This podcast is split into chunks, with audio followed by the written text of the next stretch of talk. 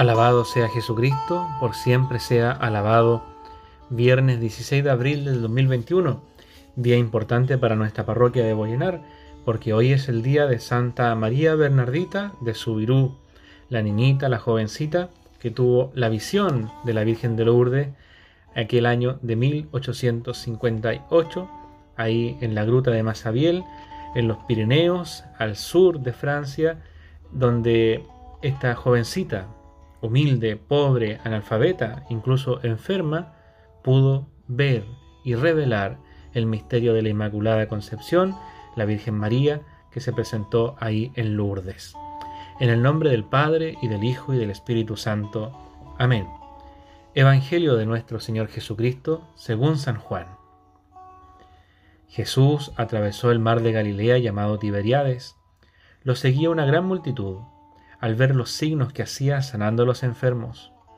Jesús subió a la montaña y se sentó allí con sus discípulos. Se acercaba la Pascua, la fiesta de los judíos. Al levantar los ojos, Jesús vio que una gran multitud acudía a él y dijo a Felipe, ¿Dónde compraremos pan para darles de comer? Él decía esto para ponerlo a prueba, porque sabía bien lo que iba a hacer. Felipe le respondió, doscientos denarios no bastarían para que cada uno pudiera comer un pedazo de pan.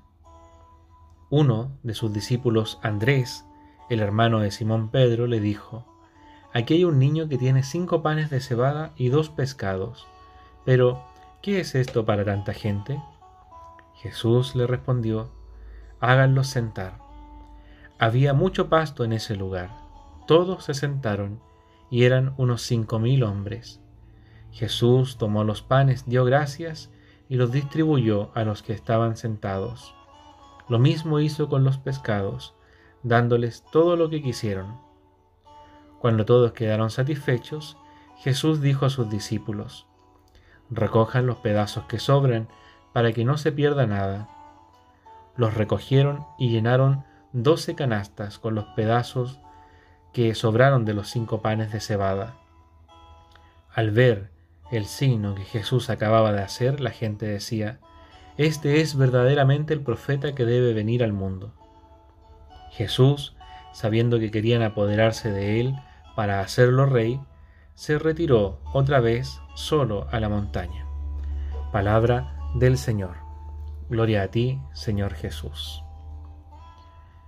Como la mayoría de las veces en los Evangelios, los milagros no se relatan, ¿cierto? O sea, aquí se nos cuenta la historia de la multiplicación de los panes y de los peces, pero no es lo importante.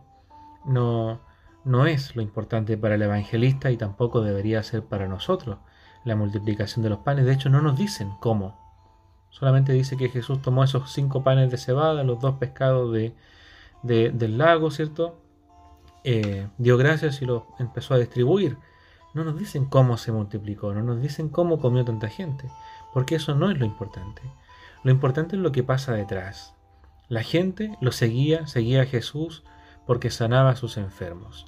La gente creyó en Jesús como un profeta porque les dio de comer. Pero dice que en ese momento, cuando la gente captó esto, captó y dijo, este es el profeta que, que tiene que venir al mundo, el que nos da de comer, el que nos sana a los enfermos. Este es el que tiene que ser nuestro rey. Cuando Jesús se da cuenta de eso, se va. Y se va a la montaña solo. ¿Cuál es la, lección hoy día para nosotros?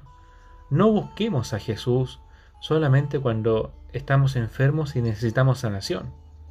No busquemos a Jesús solamente cuando tenemos un problema o cuando necesitamos algo, comida por ejemplo, o dinero en este tiempo.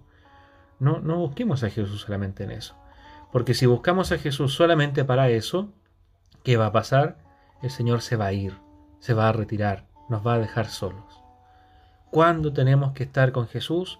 Siempre, siempre tenemos que estar con Jesús. Buscarlo a Él solamente porque lo amamos, solamente porque es nuestro Dios y Salvador. Solamente por eso, por amor gratuito, porque así nos busca el Señor. El Señor no espera nada a cambio de nosotros para estar con nosotros. El Señor no viene a nuestra vida para pedirnos algo. No, el Señor viene a nuestra vida solamente porque nos ama y quiere que nuestra relación con Él sea igual, que estemos con Él solamente por el amor. Y después, ¿cierto? Después de eso, por amor, el Señor nos da la salud. Por amor, el Señor nos regala lo que necesitamos. Pero tiene que ser primero por amor. La gente lo buscaba por lo material, por la sanación, por la comida, por el pan, hasta que quedaron satisfechos. Y ahí Jesús se va. Busquémoslo por amor, y así el Señor siempre estará con nosotros. Padre nuestro que estás en el cielo, santificado sea tu nombre. Venga a nosotros tu reino, hágase tu voluntad en la tierra como en el cielo. Danos hoy nuestro pan de cada día, perdona nuestras ofensas como también nosotros perdonamos a los que nos ofenden. No nos dejes caer en la tentación, y líbranos del mal. Amén. Que Dios los bendiga y los proteja en el nombre del Padre, del Hijo y del Espíritu Santo. Amén. Tengan un bonito día. Hoy la misa es a las 7 y media de la tarde, mañana también por los difuntos. Y hoy estoy en la radio a las 12 del día, 107.5 FM en Boyenar. Recen por mí, yo rezo por ustedes. Chao, chao.